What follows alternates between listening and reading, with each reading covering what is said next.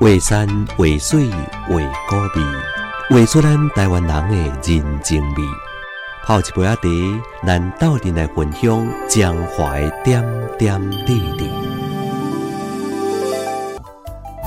沿着台线的公路向南面行，过了江华园林永靖，向正边我就去参尾乡的民生路。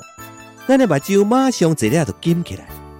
灿烂的阳光之下，花园苗圃内面甲篱笆顶，各式各样的花蕊开甲满满是。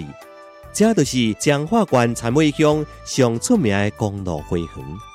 早年参尾是台湾生这咸菜重镇，一直到今嘛，有当时啊，还会当伫路边看见到生咸菜的大茶桶。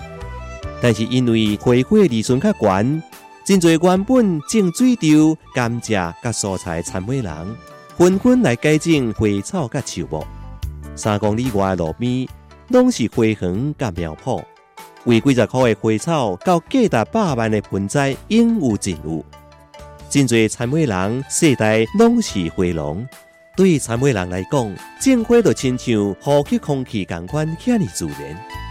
参会还有一个叫花专业栽培区，每到叫花盛会旺季，花农都用电火球啊来补充日照，控制叫花生长，形成电火酒叫花特殊的景观。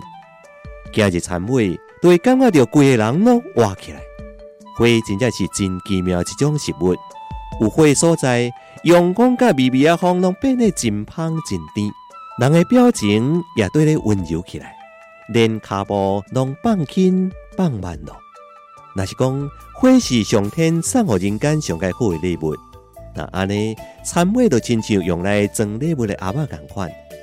大家拢讲台湾四季如春。伫咧参尾，这句话更加是得到证明。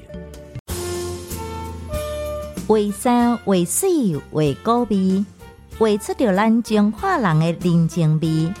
FM 八八点七花园广播电台，甲咱斗阵听笑中华点点滴滴。